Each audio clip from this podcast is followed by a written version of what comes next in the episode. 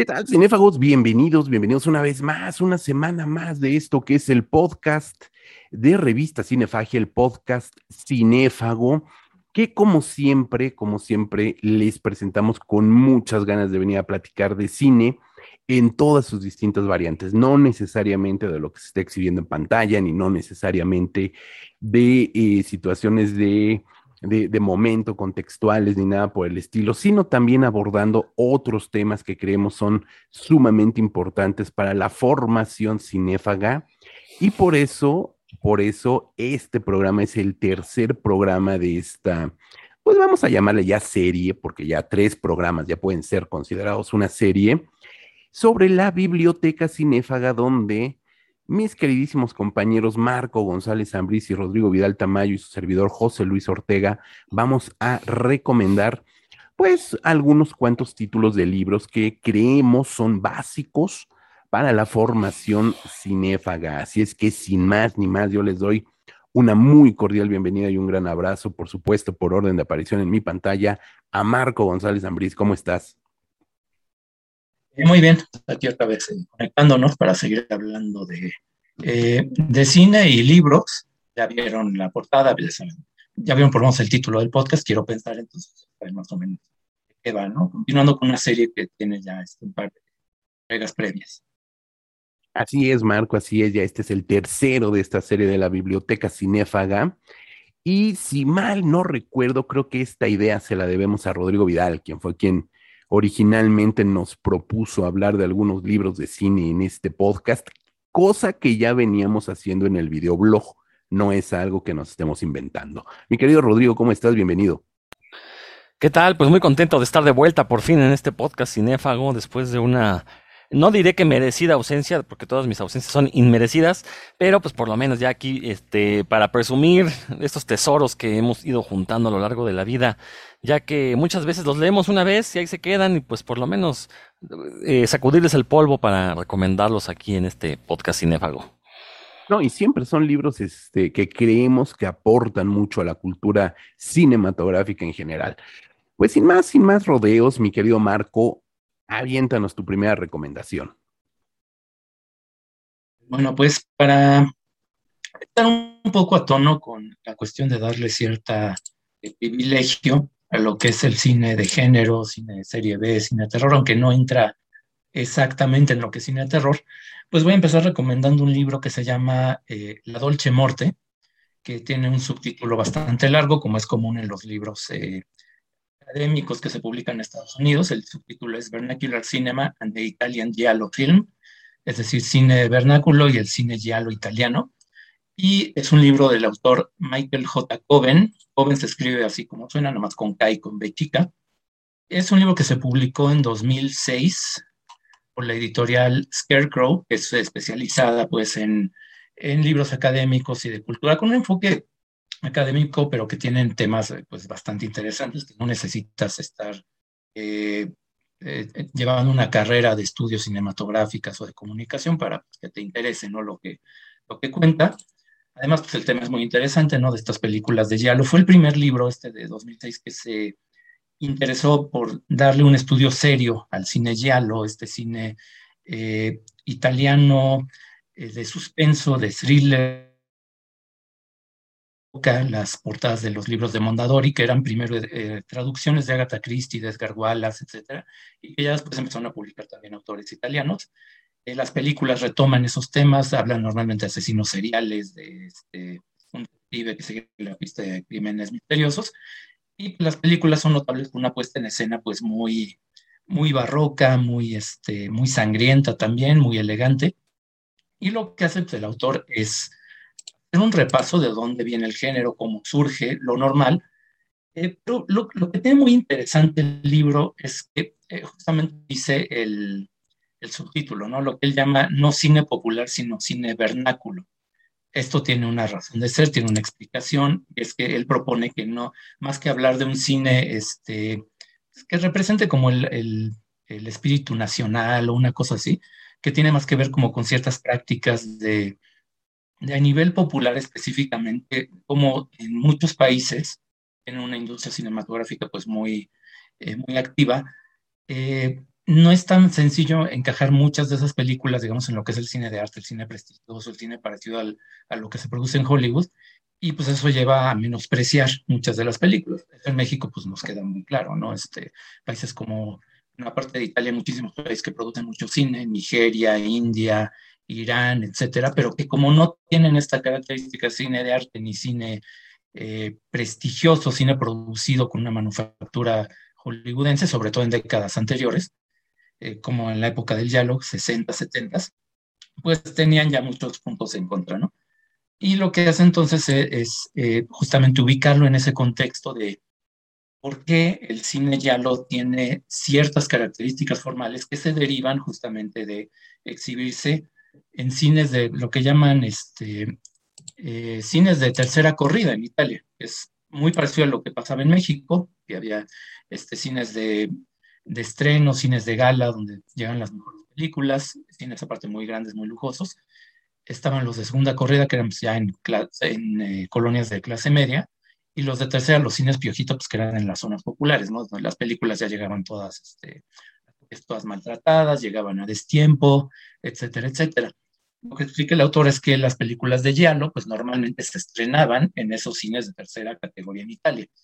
Y esto tiene que ver con la, narración, la puesta en escena, porque siendo ese público, el público, pues normalmente un público obrero, este, pues, llegando a Lumpen, eh, pues no iban a ponerle mucha atención a las películas, no les interesaba ver cosas muy sofisticadas ni cosas muy elegantes. Y por eso explica mucho que el cine ya lo tenga cosas este, muy, pues violencia muy eh, desmedida, asesinatos muy sangrientos, escenas eróticas, y también que las narrativas normalmente pues no sean muy coherentes, ¿no? Este, entre que era una mezcla de influencias extranjeras, de novelas de otros países, de películas de otros países, adaptadas un poco como a la realidad de Italia, y todo esto con una narración que no tenía que ser demasiado coherente porque la gente ni siquiera le iba a poner mucha atención a la película, pues explica por qué este, tiene ciertas características Yalo, ¿no?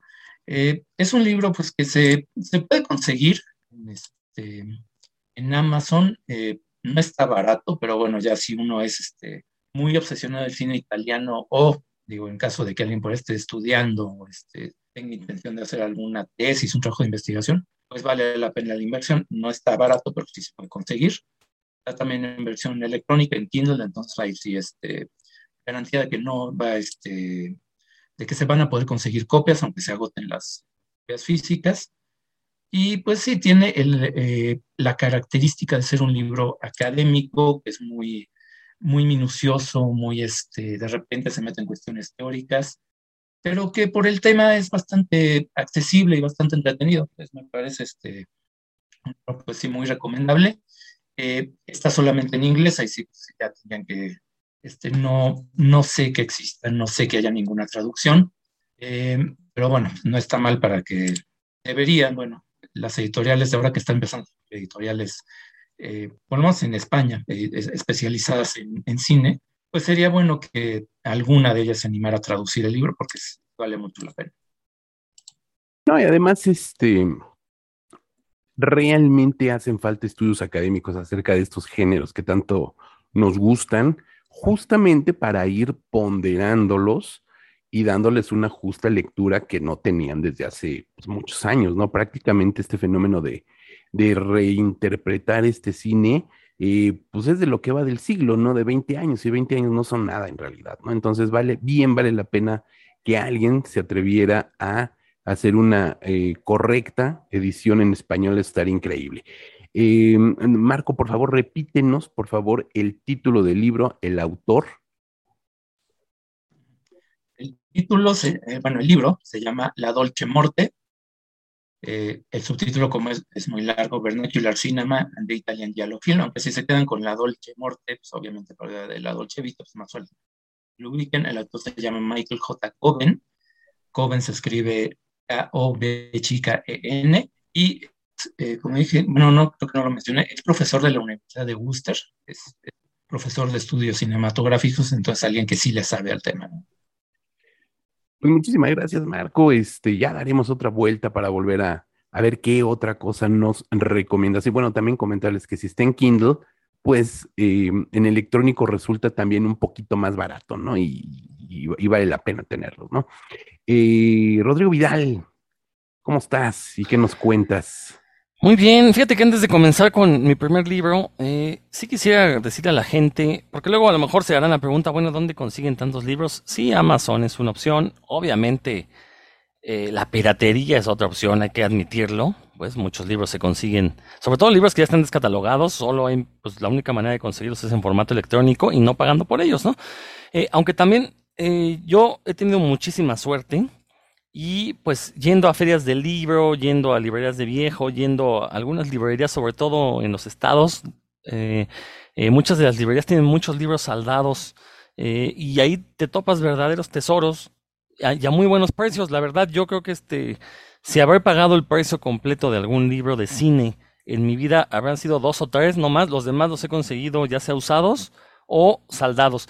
como es el caso que este, con este con el que voy a iniciar, un libro que se llama Cartoons, 110 años del cine de animación. El autor es Gian Alberto Bendazzi y fue publicado por la editorial Ocho y Medio Española, que si mal no estoy son los mismos de la tienda Ocho y Medio, que es esta librería eh, especializada en cine que se encuentra ahí en Madrid. Eh, la verdad, es, el, libro es un tabicote. De entrada, pues, ¿cuántas páginas son? Déjenme ver. Son casi 600 páginas en formato cuadrado. Aquí, aquí este, no lo pueden ver los escuchas, pero mis compañeros sí lo ven. Es un mamotreto y me costó creo que como 100 pesos, precisamente en una librería en Mérida, Yucatán.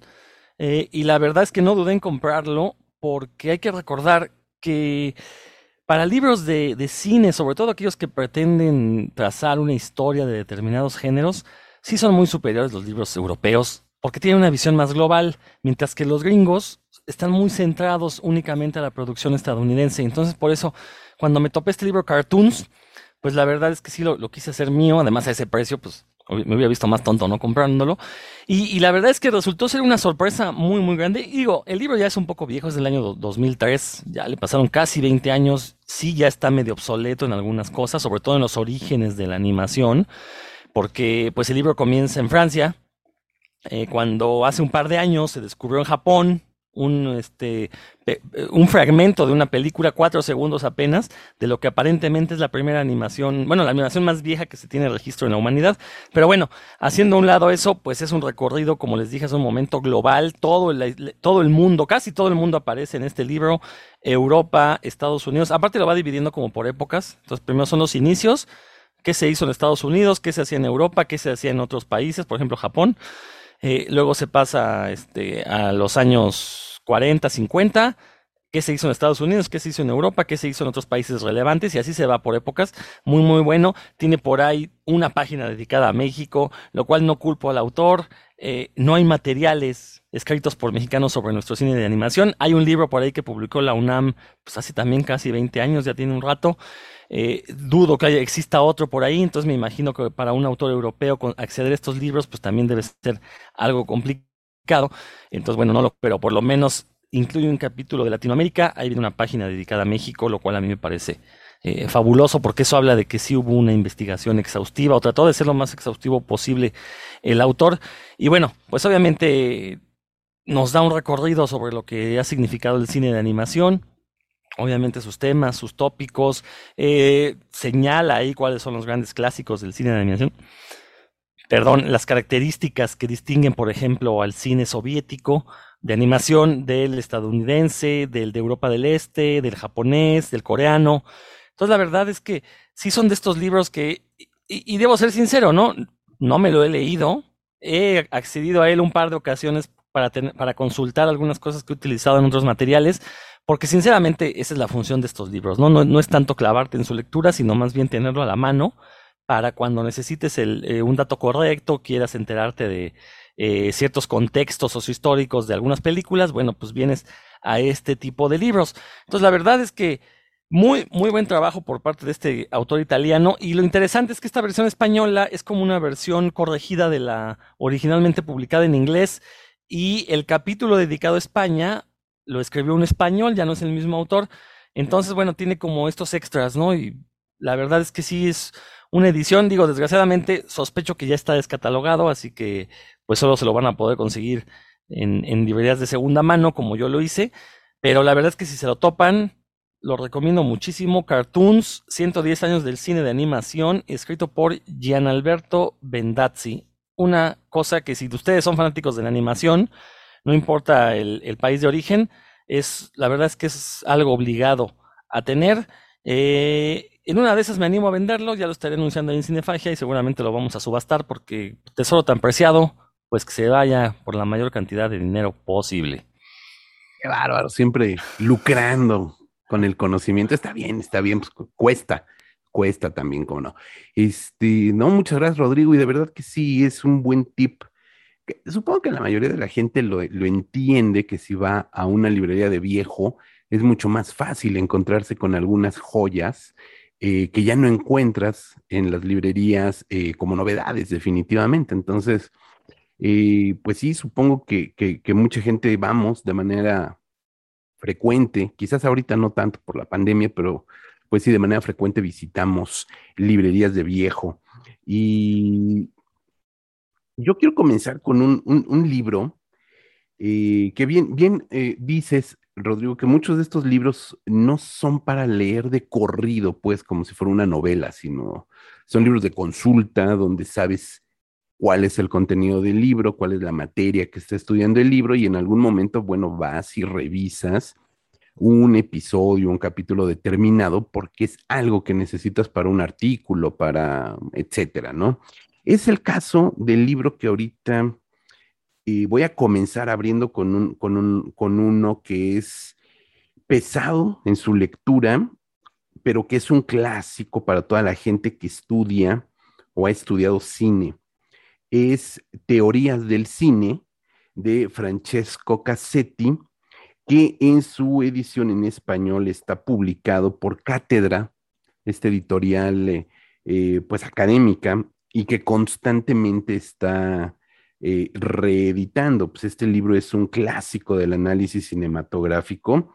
Es un libro pesado, es un libro que si quieres leer de corrido, eh, pues a menos que ya seas un estudioso muy devoto, muy frecuente, eh, te va a costar mucho trabajo. si lo puedes ir trabajando por capítulos, cada capítulo nos habla de, una distinta eh, de un distinto momento histórico, de un distinto, eh, de una distinta aproximación teórica al fenómeno del cine, eh, algunas por autor, algunas por corrientes, algunas por épocas también, y que lo estudies, lo repases, tomes tus apuntes, lo dejes descansar y en un segundo momento vuelvas a una, a una nueva lectura de este libro. Creo que es uno de los libros más importantes y básicos para comprender el cine también como un fenómeno artístico, cultural, y que nos da a pensar muchos distintos contextos extracinematográficos, así random.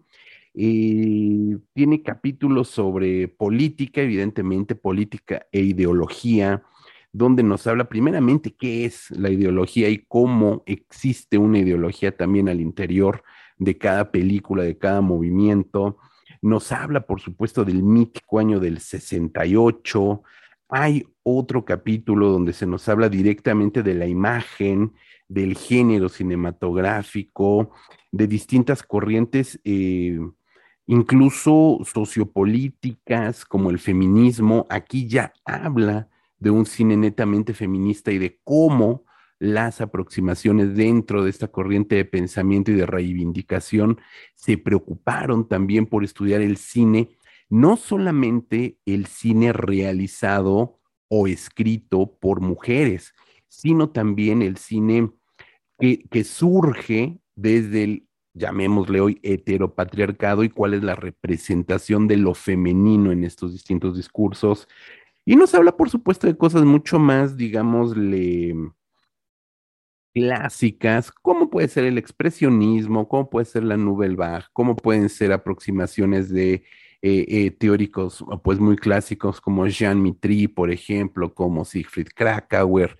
como muchos otros que en algunos momentos han elaborado estudios que en su momento se consideraron definitivos sobre algún periodo o algún momento cinematográfico. No vamos tan lejos, acabo de decir Krakauer, todo el mundo conoce o ha escuchado hablar del libro de Caligari a Hitler, donde habla del expresionismo alemán, donde hace este comparativo pues casi profético de eh, que estas películas del periodo arcaico de cine alemán y del expresionismo eh, advierten de la ascensión del Tercer Reich. Y por supuesto, este libro nos presenta esa teoría, pero también nos presenta otras lecturas complementarias que, por supuesto, partiendo de Krakauer, hacen una nueva revisión de su teoría y dicen que, bueno, hay, hay ciertos bemoles en esas, en esas teorías, ¿no? Y así se va por muchos, por muchos caminos. Es un libro eh, que constantemente, les comento, se ha ido reeditando y republicando. Esta edición que yo, de, la que yo cuento, ya es también algo añeja. Le estoy buscando el, pie de, página, de, pie de imprenta, perdón, es del, esta versión es del 94, esta es una edición de 1994, entonces ya también tiene pues bastantes, bastantes añitos. Eh, pero en términos generales nos habla pues de psicología del cine, sociología del cine, semiótica, que hoy por hoy es un área que debe de estudiarse más el signo, el significado de la imagen en pantalla, no importa si es una película de terror o una película de arte y ensayo, de verdad que se deben de entender todas estas este, intenciones eh, creativas de psicoanálisis, nos habla de un montón de corrientes teóricas y por supuesto que las ve ejemplificando con distintos títulos y distintas películas, ¿no? Es un libro que, como bien señala Rodrigo, lo pueden encontrar en librerías de viejo. Es un libro que si lo compran nuevo, de cátedra, les va a salir caro. Pero si lo encuentran en una edición del año 90, 93, 95, 2000, prácticamente se van a encontrar lo mismo porque los textos no han cambiado, son los mismos ensayos sobre los mismos fenómenos cinematográficos y acaso por ahí se han incorporado uno o dos ensayos nuevos, pero en realidad solamente, solamente se reimprime. Entonces, busquen en librerías de viejo y dense la oportunidad de estudiar un poquito el cine desde una perspectiva teórica que creo, a mi modo de ver, que hace mucha, pero mucha falta, sobre todo, no nada más para la gente que esté estudiando de manera técnica cómo hacer cine, sino que funciona también para la gente que hoy, jóvenes, están intentando incorporarse al mundo de la crítica de cine y creen de una manera pues bastante naif, me atrevo a decir, que escribir crítica de cine es cuestión de ver un chingo de películas y compararlas y ya. No, no. Se tiene que tener un sustento teórico, se tiene que entender el fenómeno cinematográfico desde muchas aristas y por eso es que hacemos estos episodios de libros y nos atrevemos a recomendar uno que es fundamental para ese estudio, que es de Francesco Cassetti, Teorías del Cine. Entonces, eh, les prometo que el que sigue ya no va a ser nada, nada tan espeso como, como este libro. Mi querido Marco, ¿cuál sería tu siguiente título? Pues el siguiente eh, no tiene nada que ver con académico, de hecho pues, es un libro muy, eh, muy entretenido, incluso por morbo.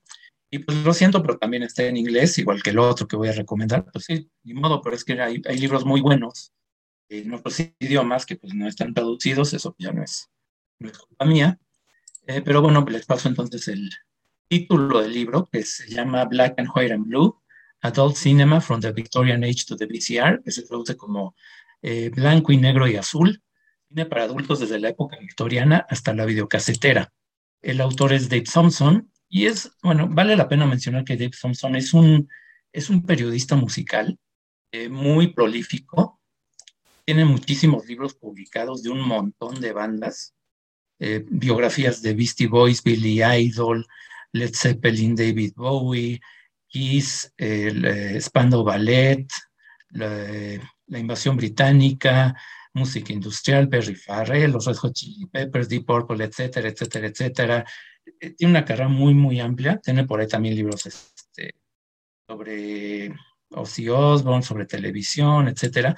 Y eso hace que el libro tenga un, este, una prosa muy ágil, es muy entretenido, muy, muy divertido, eh, como va planteando el tema. Y además es que plantea un tema que eh, muy poco tratado, realmente es, un libro de 2007, eh, y que en ese momento era el primer libro, y el primer libro serio, el primer libro que, que realmente sí era una investigación considerable sobre eh, los cortos pornográficos que filmaron en todo el mundo antes de que las películas porno como tal se pudieran exhibir en cines, en la época en que era absolutamente ilegal películas con sexo explícito. Eh, ¿Cuál es la diferencia entre hablar de estos cortos y hablar de cine erótico? Bueno, cuando se habla de cine erótico, eso lo voy a comentar más a fondo en el siguiente libro, siempre se habla de censura, de cuál era la relación este, con, eh, con, el, con las autoridades, eh, en qué circunstancias se podían exhibir o no. Con estos cortos pornográficos, eh, llamados en inglés por lo menos popularmente como stag films, eso pues ni siquiera era un problema, era una cuestión porque era totalmente ilegal hacer, exhibir, distribuir, incluso ver este tipo de películas, que normalmente las exhibiciones públicas que se hacían, o lo más parecido a una exhibición pública, era en fiestas de solteros. Alguien por ahí rentaba un proyector de sus proyectores de 16 milímetros, alguien por ahí conseguía las copias, que eran pues, igual copias, 8 milímetros, 16 milímetros, y pues, se juntaban todos a verlas y pues por ahí si alguien era medio emprendedor, pues les cobraba la entrada, ¿no? Este, y era pues totalmente informal.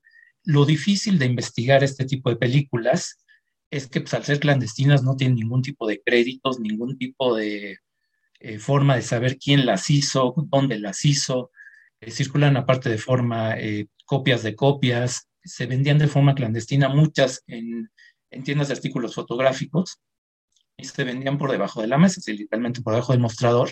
Alguien llegaba y pues, si veía este, al, al, dueño de la tienda, al dependiente y medio confiable, le preguntaba si no tenía algún otro tipo de material por ahí, pues más, este, más interesante o alguna, no sé, alguna forma de preguntárselo.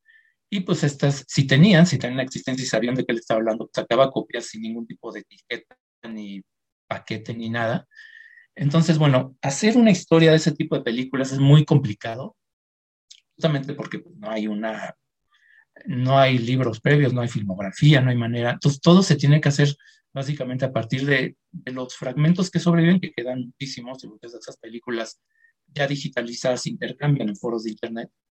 Eh, y otras empresas como Something Weird Video también eh, tienen por ahí una serie de, de videocassettes donde fueron recopilando, videocassettes y DVDs, fueron recopilando este material, pero pues es, este, ya en los, los stacks que son de los años 60, en color, pues de repente uno se encuentra ahí este, actores eh, muy chavitos, pero que después iban a aparecer en películas porno ya formales, y pues uno puede más o menos darse cuenta por lo menos en qué país se hicieron, ¿no? Pero eh, es muy complicado de otra manera este, eh, saber cómo se hacían las películas, etc. Y esto dio pie durante muchos años a una serie de leyendas urbanas eh, sobre que si eran películas eh, financiadas por la mafia, que si trata de blancas, una serie de, de, mitos, de historias que a falta de información se empezaron a circular, ¿no? Este, y que se empalman aparte con esta, esta idea de las películas snuff.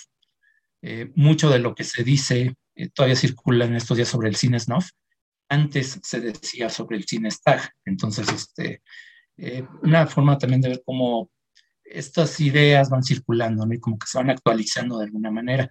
El mérito que tiene el libro, aparte de estar muy, muy bien escrito y muy entretenido, es que va, eh, así como un arqueólogo, va buscando ahí este, eh, rastros de evidencia, va buscando ahí lo mínimo que, se puede encontrar, que puede ahí como hallar de, datos duros y va elaborando ahí una historia pues bastante eh, confiable y bastante coherente de cómo fue evolucionando en diferentes países, ¿no? Como, eh, los stacks siempre se hicieron sin sonido porque pues era mucho más complicado.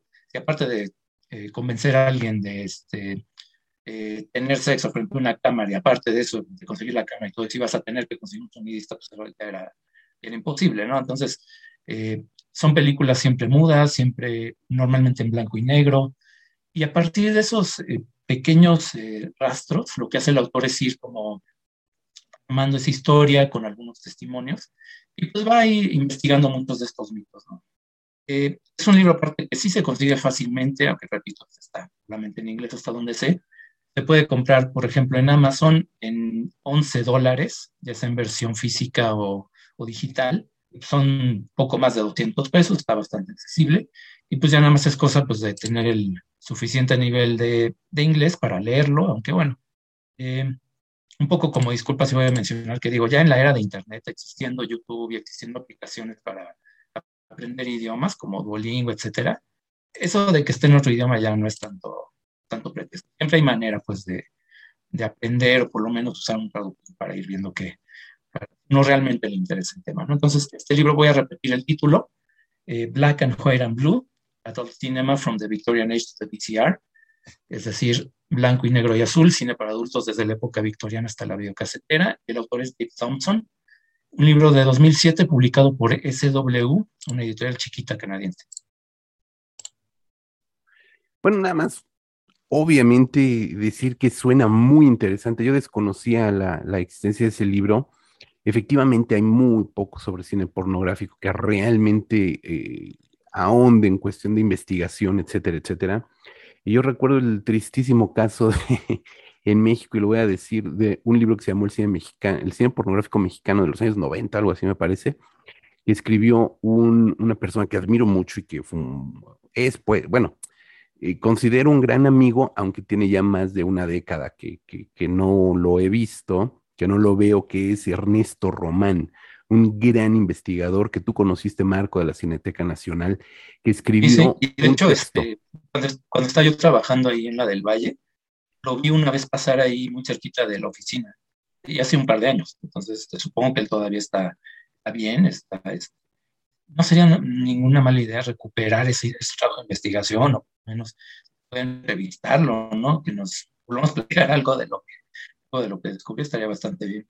Valdría mucho la pena, por supuesto. Yo tengo el libro, yo tengo el libro, es un libro pequeñito, este, que habla justamente de una manera bastante interesante, porque además es un investigador de primer nivel, eh, Ernesto Román, sobre el cine porno mexicano de los 90, ¿no? Realmente no, no se va a los cortometrajes que se descubrieron y que existen, porque sí existen en la filmoteca del UNAM, que son corto, bueno, no cortometrajes, bobinas, pues pequeñas películas que eran lo que duraban los rollos entonces, eh, de pornografía netamente mexicana.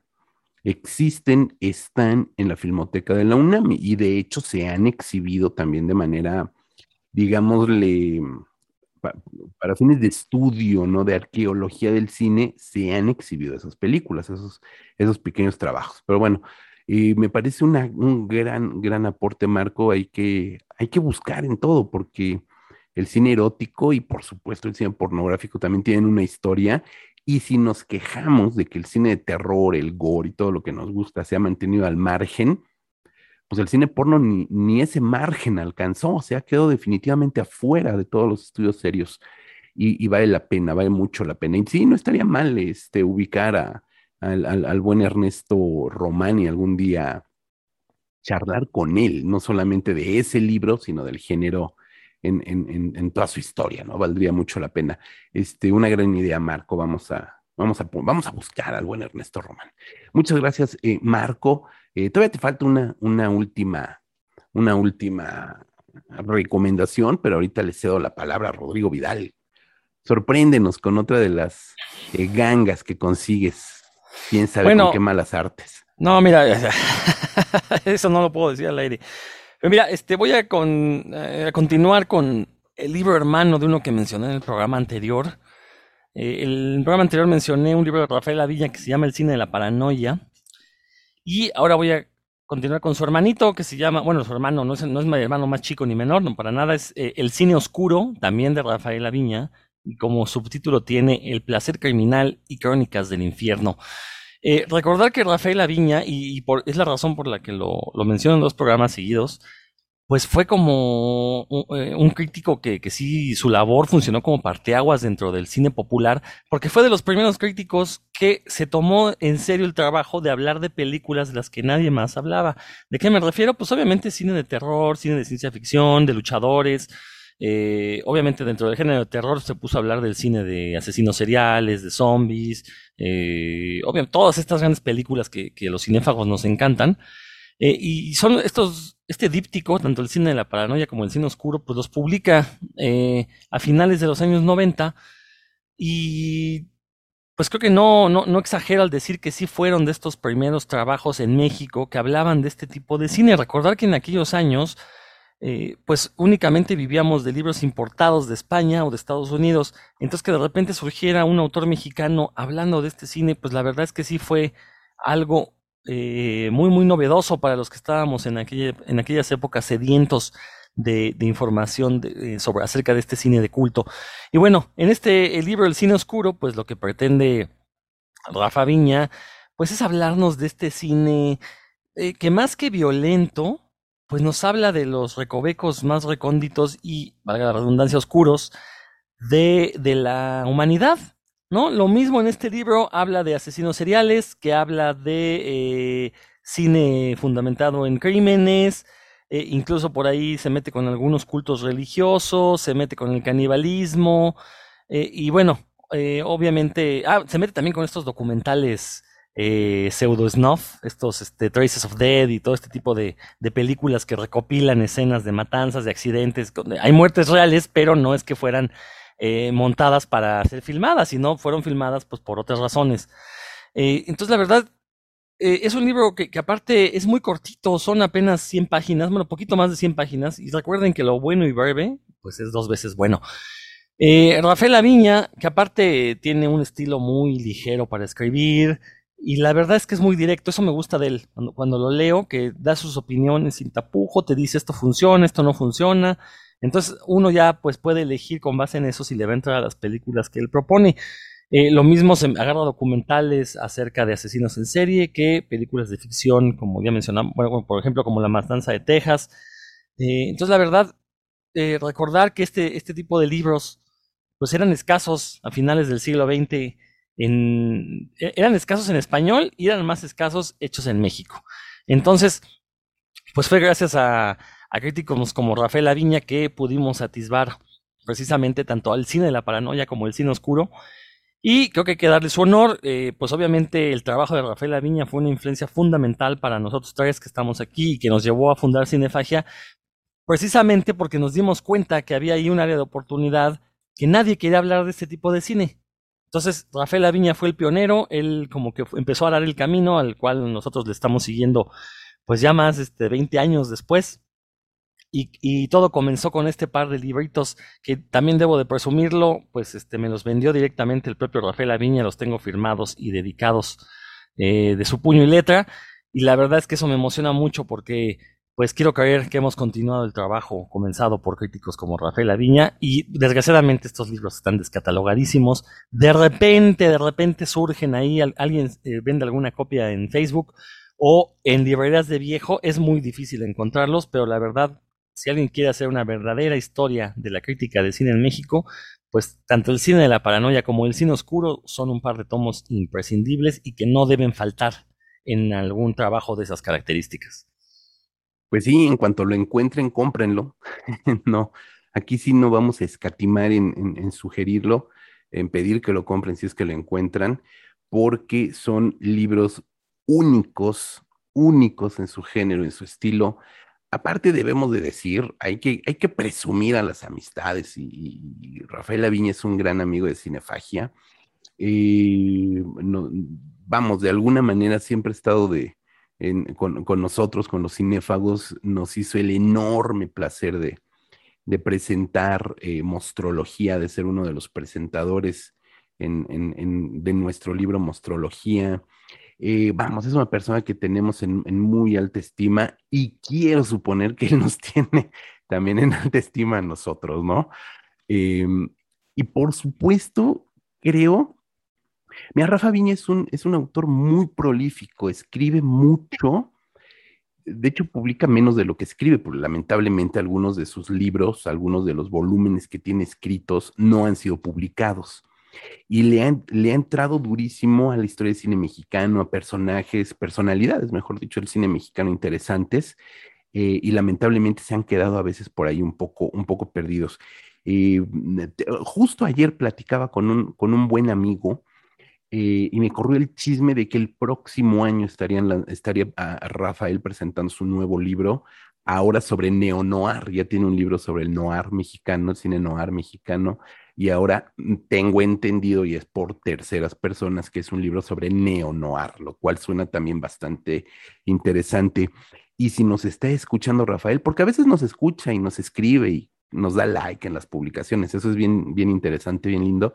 Me gustaría creer que en algún momento puede volver, puede volver a escribir sobre este, este subgénero de gore, de terror, de nota roja, que a juicio personal creo que ha dejado abandonado desde hace algunos años, ¿no? Entonces, Rafa, si nos estás escuchando, regresa por favor a estos cines oscuros y paranoicos que tanto nos gustan. Eh, y ya, eso es todo con respecto, con respecto al buen Rafa Viña.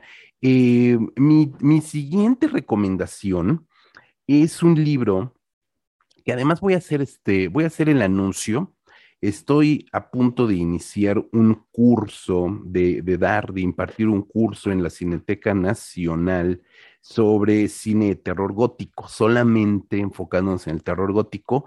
Y justamente como parte de la preparación, uno de los libros que estoy eh, retomando y tomando apuntes y que sirve muy bien para todo esto, es eh, Pesadillas en la Oscuridad, el cine de terror gótico, que es una edición obviamente española, es un libro de este editorial Valdemar, que no es nada barata, Valdemar siempre, siempre nos presenta libros caros, y que es una coedición entre Valdemar y el Festival de Cine de Sitges, ni más ni menos y es un compilado de Antonio José Navarro, que es un este, académico español de, cine, de estudios cinematográficos, donde eh, junta a muchos de los escritores españoles que están especializados en el estudio del cine de terror, y todos ellos muy respetables, ¿no? Desde eh, Roberto Coeto, Joan Bazá, Carlos Arenas, José María La Torre, Kim Casas, que también es de los interesantes, Ángel Sala, que es ni más ni menos que el director del Festival de Sitges, es decir, gente que le sabe. Y este libro nos presenta, viene dividido en tres partes.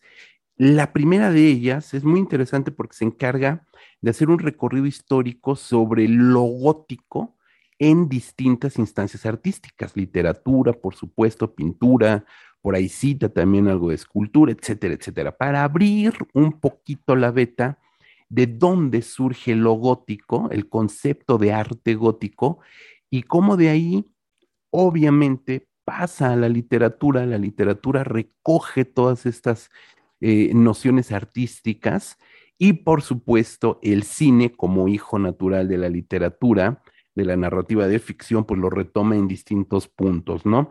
Eh, trae una serie de ensayos bien interesantes sobre estas concepciones de lo gótico y ya después se va en, una segunda parte y, tercera parte del libro a hablar de ejemplos específicos. El cine de terror gótico, por supuesto, británico, el que es el más conocido, creo que es el, el más popular, por lo menos gracias a Hammer Films, pero también se va a abordar el cine de terror gótico italiano, el cine de terror gótico español, que eso es algo muy, muy interesante, el Hispanic Gothic, como, como le han llamado nuestros vecinos del norte, por supuesto, el American Gothic, que es una reinterpretación del gótico en el cine de terror estadounidense de los años 70, y por supuesto trata de acercarnos hacia figuras más recientes de, eh, lo gótico, y por supuesto aterriza en Tim Burton, ni modo, no hay de otra que fue por supuesto quien pone de alguna manera de moda popular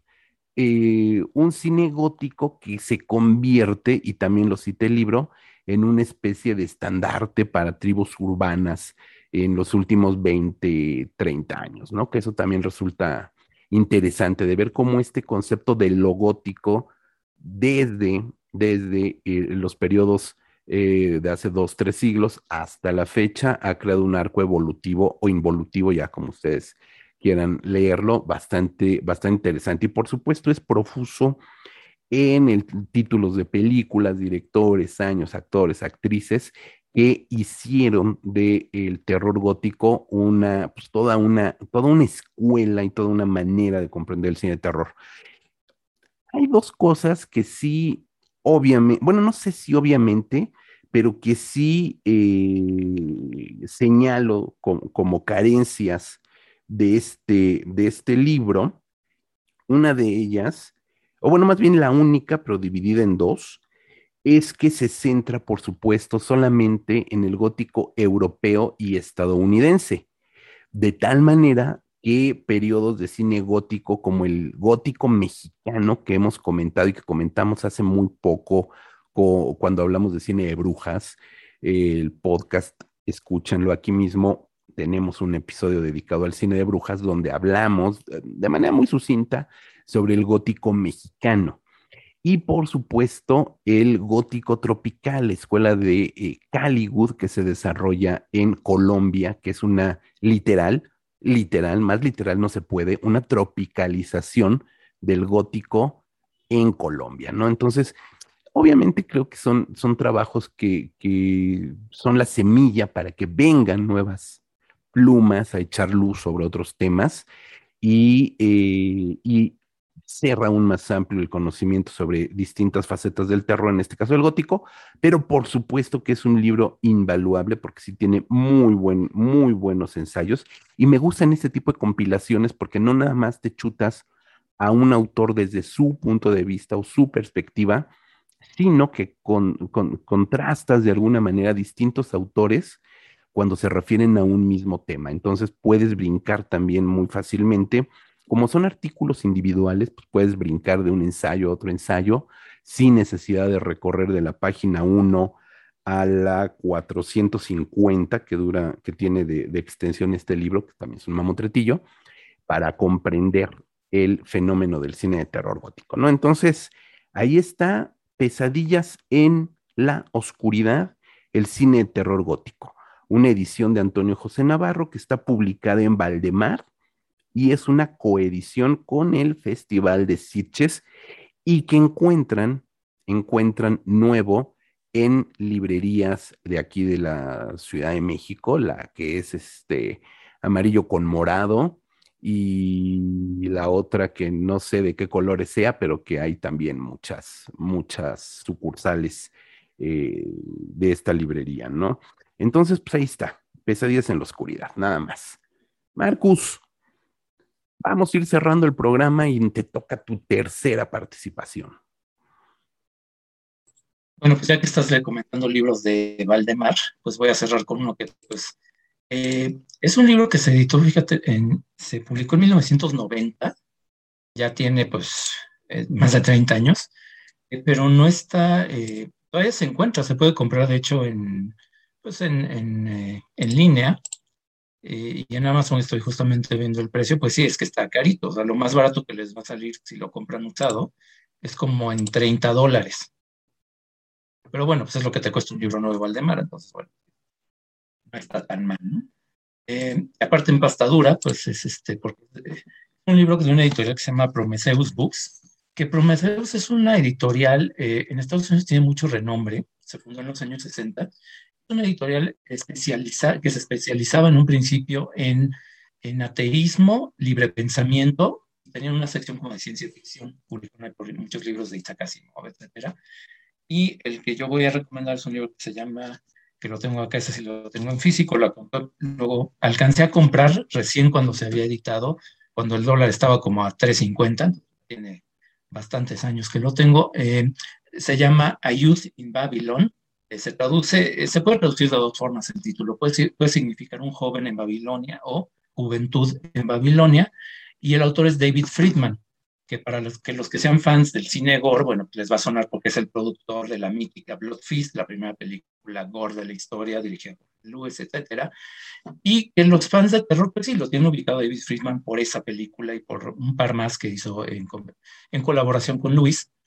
Pero en realidad es que la carrera de David Friedman como productor es muy, muy amplia, porque él aparte venía de una familia relacionada con, eh, con las editoriales, específicamente con periódicos. De ahí él se relacionó mucho con los eh, carnavales, con las ferias itinerantes en Estados Unidos. Y eso lo llevó a conocer a Roger Babb, un mítico productor de películas, de lo que se llamaban en esa época, estoy hablando de los años 40, de películas de higiene moral, que no eran otra cosa que películas de educación sexual, cosa que en, esa época en Estados Unidos pues, nadie mencionaba abiertamente. Y a diferencia de las stacks, de estas películas que mencioné antes, estas sí se podían exhibir en ciertas condiciones, eh, teniendo mucho cuidado con la censura, que aparte en Estados Unidos es censura estatal, cada estado tiene sus propias leyes de qué se puede permitir exhibir, sobre todo en esa época, y además teniendo que lidiar muchas veces con la Liga de la Decencia, cuando estos productores llevaban sus películas, eran siguiendo el modelo de las ferias itinerantes, eran eh, películas que ellos alquilaban los, los, cines o llegaban a un acuerdo con distribuidores, e, ellos llevaban sus copias, exhibían la película, muchas veces vendían algún folleto, un libro, este, pues aprovechando el morbo el tema, eh, para darle también a las películas el pretexto de que era cine educativo, de que eran didácticas, ¿no? Eh, esto, bueno, ahí esto ilustra muy bien lo que fue eh, en Estados Unidos, que ubicamos mucho con Hollywood, el cine independiente de Hollywood, lo que es los orígenes del cine independiente de Estados Unidos, siempre dependió mucho de explotar temas que Hollywood no quería o no podía tocar. Y también porque se distingue de que eran películas muy modestas, muy baratas, que no tenían nada que ver con el glamour de Hollywood, pero que por lo mismo no tenían esas este, pretensiones, esas este, pues esos aires de grandeza, ¿no? esos delirios de grandeza que tienen muchas películas de Hollywood. Eh, Friedman, él siempre te burlaba mucho de esas pretensiones, diciendo que, bueno, es que la diferencia entre los productores como él, de estas películas, de Nudie Cuties, que era el, nombre de las películas, de ese género, su género, y este, Hollywood, es que pues los de Hollywood hacían basura pretenciosa y él hacía basura divertida, ¿no? No tenía ningún tipo de, de pretensión, ningún tipo de, de, ilusiones sobre lo que él estaba haciendo él siempre decía que sus películas sí estaban mal hechotas, pero eran como una máquina de hacer dinero, ¿no? Que él, metías la película en, una, eh, tú ponías la película como en una máquina, le girabas a la manivela y salía el dinero de, la gente del otro lado, porque era un negocio eso. No había competencia, no había cine porno abiertamente que se podía comercializar, no había internet, este, no había educación sexual en las escuelas, la única manera que tenía la gente era verlo así. En los años 40, 50 son estas películas de disque educación sexual, ya para los finales de los 50, 60 empieza a ver ya, se empieza a permitir los desnudos en la pantalla, ya son películas en color, este, etc. Eh, pero son, siguen siendo películas muy inocentes, estos nudie cuties. Eh, de hecho, eh, andaba checando ahorita algunos títulos, porque, y hay varias que están en YouTube y no, no, no me he puesto a ver el, el, video completo, pero creo que están sin censura de lo, de lo inocentes que era, porque realmente son películas, son comedias muy, pues muy muy sencillitas, donde lo más que llega a pasar, digamos, como algo indebido, es que por ahí sale una mujer este, desnuda, pero un desnudo parcial y que dura dos segundos, ¿no? Entonces, este, por eso esas películas las puede uno encontrar hasta en YouTube. Ahora, ¿qué hace interesante el libro más allá del tema?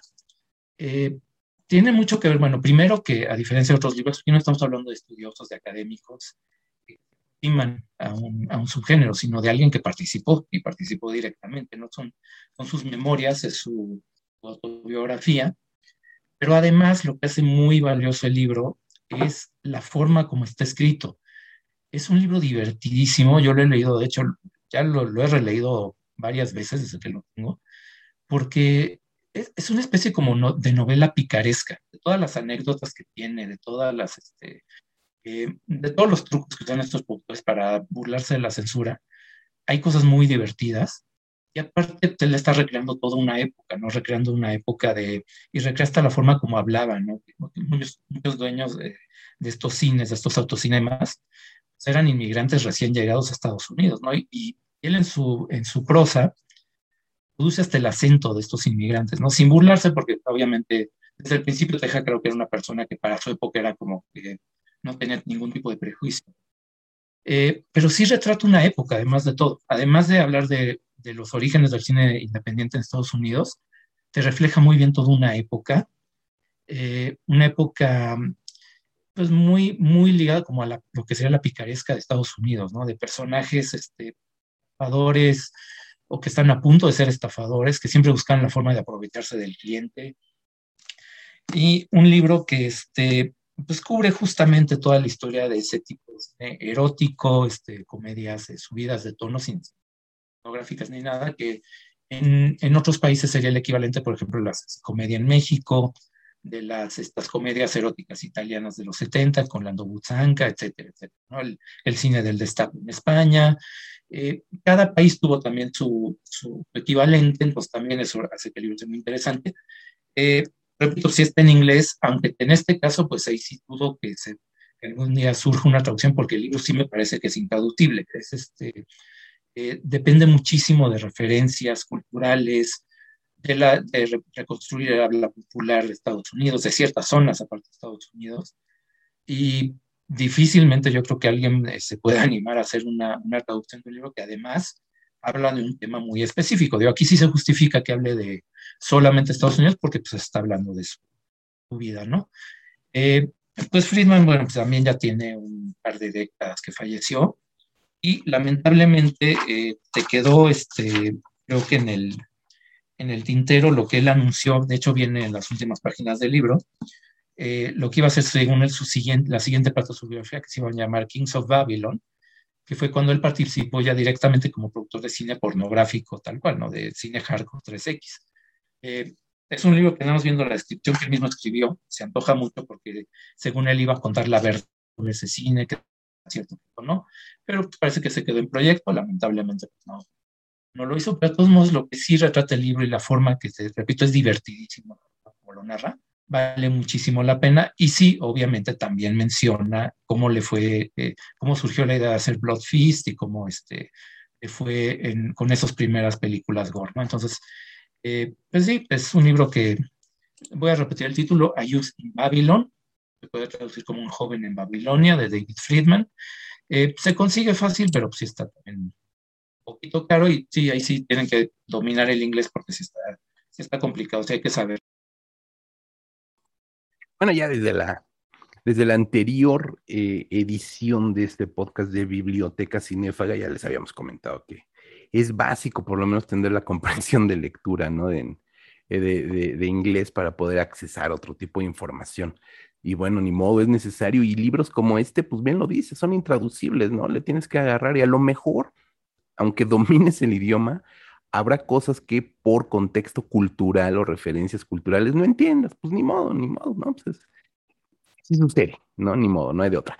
Eh, gracias, mi querido. No, por favor, Marco. Déjame agregar algo. Sí, sí. Este, justamente lo que dices. Eh, sí, es que hay cosas que yo me di cuenta ya que lo releí, que la primera vez que lo había leído, la segunda, no le había entendido bien. Justamente por eso, porque son referencias culturales, chistes, que ya hasta que varios años después, con más bagaje, dices, ah, claro, era un chiste sobre esta cosa, una referencia, tal cosa. Pero bueno, sí, sí, este, es un buen incentivo también para aprender idioma de acceder a este tipo de materiales que de otra manera, pues no, no van a poder. Échenle ganitas, échenle ganitas con el inglés, este, cuesta trabajo a veces, algunos más, algunos menos, pero bueno, de que se puede, se puede. Eh, mil gracias, Marco. Y Rodrigo, Rodrigo Vidal Tamayo, tu tercer. Bueno, eh, cuando, cuando se habla de monstruos en el cine, pues siempre se refieren a Drácula, Frankenstein, que son como los, los dos mitos geniales, y casi siempre se olvidan de los hombres lobo. La verdad, yo soy mucho más fan de los hombres lobo, debo de aceptarlo, me parecen monstruos eh, mucho más macabros, más aterradores. Porque al final de cuentas con Frankenstein, con Drácula, pues puedes sentarte a platicar. Con los hombres lobo no. Entonces como que esa, esa pequeña diferencia, la verdad es que sí hace que me dé mucho más miedo. Además hay que recordar que en eh, 52 películas, 54 dirán otros, el santo jamás sintió miedo excepto en una. En Santo contra las mujeres lobo. Es la única donde manifiesta terror el santo. Entonces, si el santo le tiene miedo a, las licántropas, ¿por qué un mortal como, como yo no, no debería hacerlo? Entonces voy a recomendar un libro de Ediciones Jaguar que se llama Licántropos en el cine. El autor es Carlos Díaz Maroto. Y bueno, si conocen los libros de Editorial Jaguar, eh, o en general los libros de, cine de géneros este, escritos por españoles, a mí me gustan mucho porque la verdad son muy exhaustivos. Eh, no nada más hablan del tema, o sea, del, del, licántropos, de hombres lobo en el cine, sino que aquí el autor, bueno, aparte de que hace un recorrido histórico, eso sí, si acaso un punto negativo es que no va en orden cronológico, eh, empieza a hablar con lo que considera las mejores películas y de ahí se va brincando. sí toca desde los orígenes del cine, de Hombres Lobo en el cine hasta eh, lo, que él llegó a ver en 2003, 2004, más o menos, que es cuando se publica el libro. Eh, vamos, se hace el recorrido histórico, pero lo hace en desorden, ¿no? Entonces eso puede confundir a más de uno. Pero bueno, además de incluir este recorrido histórico, bueno, se da la tarea de incluir series de televisión, e incluso películas y programas que meten a otros este, zoántropos, es decir, otros eh, humanos que adquieren formas de otros animales, no necesariamente lobos. Y e incluso al final mete una lista ahí como de películas donde intentó ser también lo más exhaustivo posible, meter, pues yo no sé si alcanzó a meter de veras todas las películas con, que, donde sale, aparezca la figura de un hombre lobo, bueno, de un licántropo más bien, porque hombre lobo, pues ya también hay mujeres lobo. Eh, entonces la verdad es una cosa, y, y no es un libro que digan así muy gordo, son 230 páginas pero son 230 páginas muy bien nutridas, donde el autor pues da, nos da cátedra de lo que ha sido la representación de, del licántropo en el cine, y, con un tono, la verdad, muy ligero. Eso también hay que reconocerse a los autores españoles. Eh, son, son, vamos, saben decir lo que tienen que decir en poco espacio, entonces pues, casi nunca tienen paja. Entonces, la verdad, un libro muy bueno por ahí, pues eh, obviamente se mete con sagas famosísimas como Aullido, como la saga de Valdemar Daninsky, de Paul Nashi. Eh, obviamente, pues no se puede hablar de cine de hombres lobos sin Paul Nashi.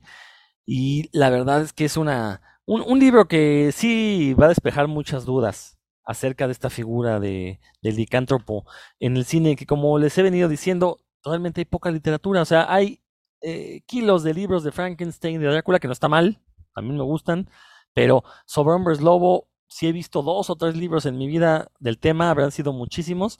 Eh, afortunadamente este también lo conseguí saldado. Este, muchos de los libros de sobre cine editorial Jaguar, de ediciones Jaguar, perdón, eh, llegaron carísimos originalmente a México, terminaron siendo saldados, supongo, porque nadie los compró a los precios exorbitantes que pedían cuando recién llegaron. Entonces, pues me lo topé a muy, muy buen precio. E insisto, no son de estos libros que, eh, pues sí, seré sincero, no me lo he leído por completo, lo he ojeado, de repente cuando escribo otra cosa, lo uso de consulta. Y creo que ese es, ese es su, su función primordial. Pero bueno, este de Hombres Lobos sí me lo pienso leer en algún momento completito. Eh, como decía yo, es mi monstruo favorito de las películas de terror, nada más que pues, no he tenido el tiempo. Eh, lo chistoso del libro es que incluso, bueno, o sea, va desde las películas, las que él considera las mejores, pero también le, se mete la chacota, la chascarrilla. Eh, obviamente habla de las apariciones de hombres lobo en series como Los Monster, como el Scooby-Doo. Entonces, la verdad, es un libro muy, muy completo. Si ustedes también son fanáticos de estos seres fantásticos, pues Licántropos en el cine, escrito por Carlos Díaz Maroto, es eh, un también una eh, una compra obligada si se lo topan por ahí. Si no, pues este, a ver si no, no sé si existe una versión en digital. La verdad no me da la tarea de buscarla porque yo afortunadamente tengo mi versión en físico con la que me habrán de quemar cuando me muera. Qué presumidazo, qué presumidazo, pero está muy bien, está muy bien. Si alguien sabe cómo buscar ofertas y, saldos, es Rodrigo Vidal. Tiene una alerta en el celular que le avisa cuando hay saldos en las librerías. De otra manera, no me explico cómo consigues tantos en, en saldo, ¿eh? de verdad. Eh, y lo peor del caso es que los ves saldados y no avisas. Eso es lo peor. Bueno, aquí, estaba a mil kilómetros de distancia de ti, entonces pues, avisarte era un poco complicado. Te podía avisar, pero no sé cómo te lo hubiera podido haber hecho llegar. no pasa nada, hombre, pues ya. Ni modo, ni modo, se conseguirán después. Eh, pero sí, de verdad, a veces no, que no queremos ser malinchistas, pero somos muy realistas. La industria editorial española es fuerte, es muy fuerte. Y dada la fortaleza de la industria editorial española, es que tienen la posibilidad de publicar muchos libros sobre cine. Y libros que van desde, y los hemos visto, los hemos visto realmente, libros que son verdaderamente malos porque son como un copy-paste de Film Affinity, de sinopsis de Film Affinity, carteles, eh, que básicamente forman en Word y mandan a imprimir en, así. Eh, y que tienen su público, porque hay gente que nada más quiere buscar las 100 mejores películas de hombres lobo, ¿no? Suponiendo. Eh, y un cartel, una sinopsis, una ficha técnica y adiós. Está bien, ahí están. Pero también tienen una serie de estudios, de ensayos que van de lo académico, de gente que es conocedora, conocedora de los temas y que le ha dedicado años a recopilar materiales, a ver películas, a procesarlas, a escribirlo y publicarlo, ¿no? Eso sí es algo que le tenemos que envidiar. Eh, siempre creo que cada que hagamos un episodio de la biblioteca cinéfaga saldrán libros españoles. Hoy sacamos varios a colación y quiero cerrar con otro, ¿no? A propósito del el gran boom, eh, que todavía no me explico muy bien, eh, de el juego del calamar, pero que ya escuché el podcast misceláneo de puros cuentos donde tocan esta serie. Eh, y he leído por ahí algunos comentarios de gente que verdaderamente conoce eh, la escena audiovisual coreana. Sigo sin explicarme muy bien el, éxito, ¿no?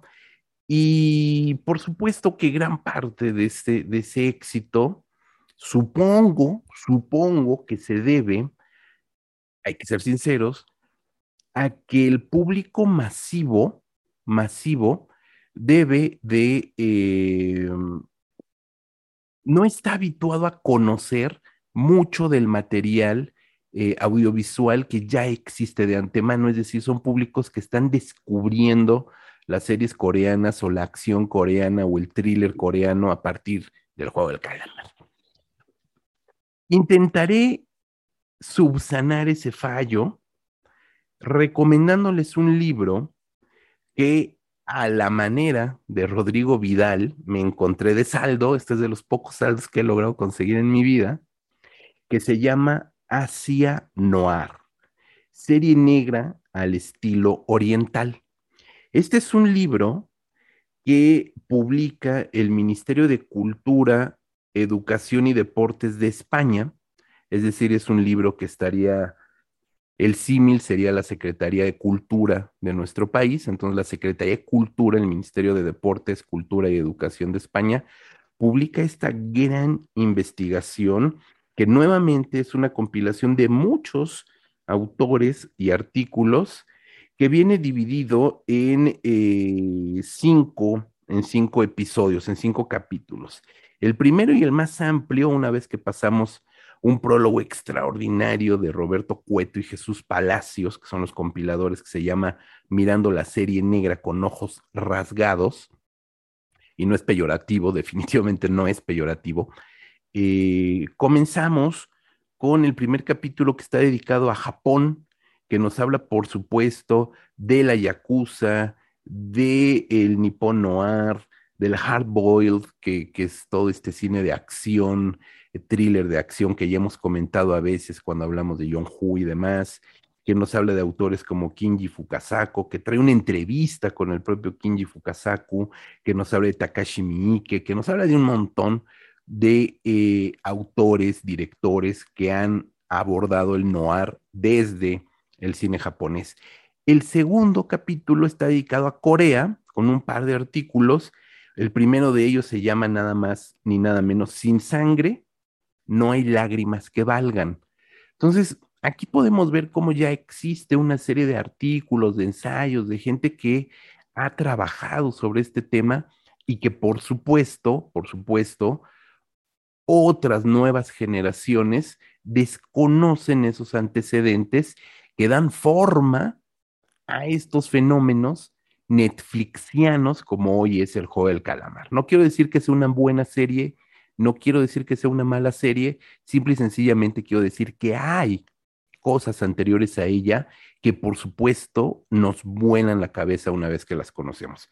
Tiene por supuesto también ensayos acerca del cine de Hong Kong, acerca, uno extraordinario, perdón, se me hizo nudo la lengua, que es sobre Bollywood Noir, que justamente es sobre cine de la India, que no todo es baile, música y fiesta y demás. También hay un noir criminal bastante interesante. Y termina con cine de Tailandia, el noir en el cine tailandés. Entonces es un libro bastante completo.